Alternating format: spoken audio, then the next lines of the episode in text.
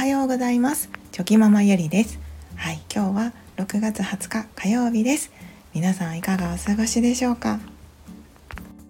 はい。今日はですねあのちょっと真面目真面目な話？というかうーん最近あの読んだ本の最近読んだ本でですねえっ、ー、とお金と、えー、寿命と価値ですね価値について考えることがありましたので、はい、そんなお話をしようかなと思います。はい。まあ、だけど私が話す内容ですので、はい、あのゆるくゆるくゆるくお付き合いいただけると嬉しいです。はい。えー、皆さんはあのお金についてですね、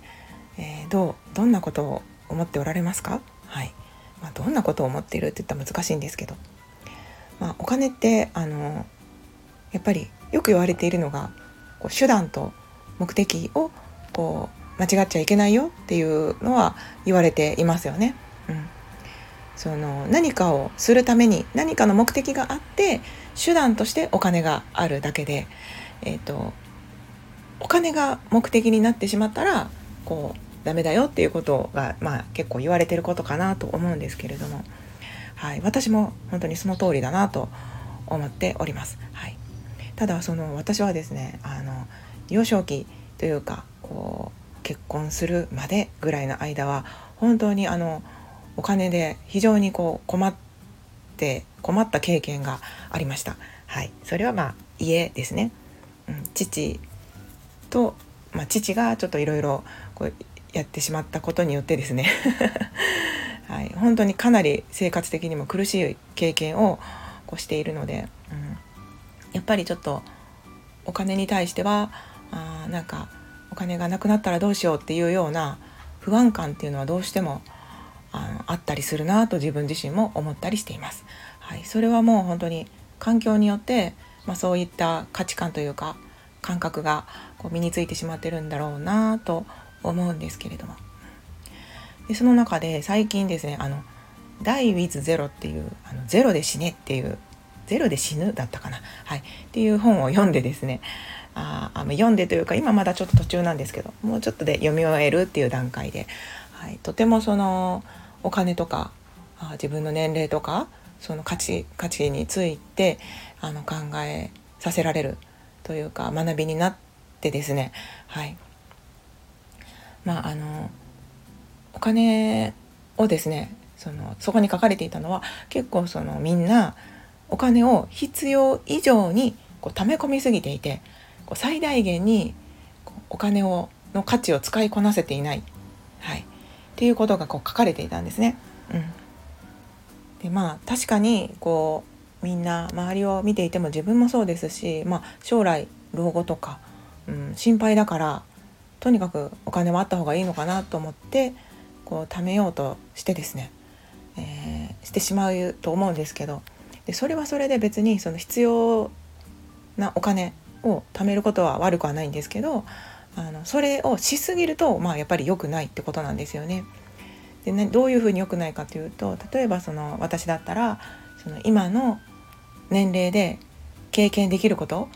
うんまだアラフォーでですね、はい、その一応体力とか知力はうんまだまだこう衰えまあ少しずつは衰えてはいるんですけれどもあそうですね。その70代80代と比べるとまだまだその元気な状態っていうのはやっぱりそうなのかなと思いますので。じゃあ例えばその、うん、分かりやすく言うとですねあのどこか海外旅行に行くとしてもですねこう70代80代で海外旅行に行こうと思ったらこう結構距離があるようなところヨーロッパとかああいうところはこう飛行機に乗ってる時間も長いですしその体力が結構しんどかったりとかでそうですねしますよね。うん、であので逆にこう若すぎてもこうまだ知識の方が追いついていなくてその行ったとしてもそのそこでこう楽しむこと深く楽しむことっていうのがあできないっていう中で、だんだんその経験を経験や知識が増えてきた中での年齢であそういった例えば先ほど言ったように海外旅行に行くとですねものすごくそのその後の人生に影響を与えるくらいいい経験がたくさんできる可能性があるわけですよね。はい、だけどやっぱり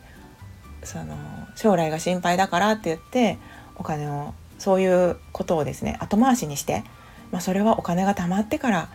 老後に行けばいいやって思ってそういうことをですねどんどん後回しにしちゃうとあの機械損失っていうんですかね、うん、本当はこうその年齢でしか経験できないようなたくさんのこう得るものがあるのにあの後回しにすればするほどその得るものがだんだん少なくなっていくというかっていうような ことが書かれていてですね。あの私はすごくそこが印象に残っておりました。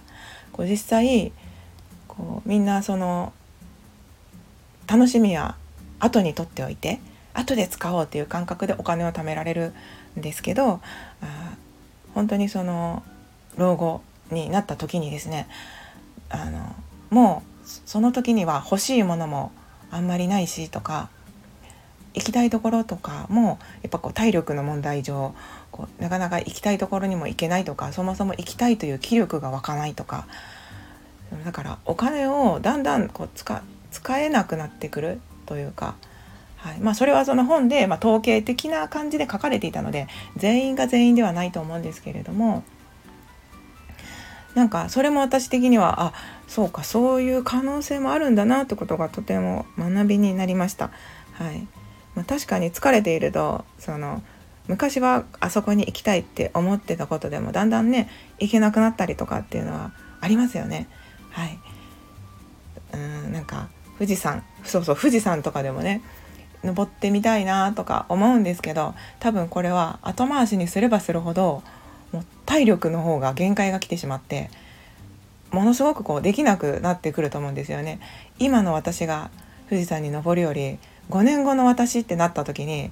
あなんか登れるかなとかしんどいんじゃないかなとかそういった不安っていうのはやっぱりあると思いますしあ思いますしそれが10年後になった時にはより一層そうなってくると思います。はい、なのでそういった意味でもその年齢によってだんだんそのおかいお金を使いこなせるなんというか可能性というのがこう変わってくることもある、まあ、人によって違うとは思うんですけれどもうん、そういう考え方もできるんだなってことが、はい、学びになってですねなのでそのやっぱりお金ってその価値ある経験に使うのが一番いいんだなってことがはい今のところ私の中での気づきとなりました。でそれはその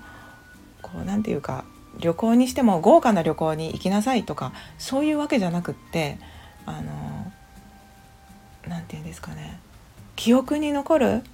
ような経験をたくさんこれからもしていくしそういうチャンスがあればやっぱりその今は時間がないからとかお金がないからとかお金が心配だしとかっていう感覚で後回しにするんじゃなくってやっぱりその期限があるんだなってその元気にできる時とか、うん、そう楽しみ最大限に楽しめるっていうのは期限付きなんだなってことを思うとですねこうなんかちょっと迷ってても一歩が踏み出せたりとか、うん、なんか大切にしようと思えるんだなってことがはい分かりました。うん、でやっぱりその私も今までそのいろんな経験をしてですねこう思い出した時になんか結構幸せにこうなれたりとかあ行ってよかったなとかやってよかったなって思い出せてるってことはそれはとても経験として価値のあることをしていたと思いますのであのお金の大小関わらずです。はい、なので、まあ、そういう基準で何事もトライしていくっていうことがやっぱり大切ですしあの特に期限付きのものっていうのはこう意識してあ終わりが来るんだってことを意識してあのやることで自分自身への満足度も変わってくるんじゃないかなと思いましてですね。特に子育てとかもそうですよね、はい、子育ても期限付きですのでなんかその終わりが絶対に来るってことを意識しながらやるとまたその一回一回の自分への意気込みが 変わってくると思いますし、はい。まあ、子育て以外でもそうなんですけれども。ということでそういうことが、はい、新たな学びとなってですねあの良かったなと思ったというお話でした。ちょっとなんかまだ話足りないというか はい、あの学びになったことはあるんですけれども今日は、はい、ここであの終わりにしたいと思います、はい、最後までお付き合いいただき本当にありがとうございました。ではまた明日。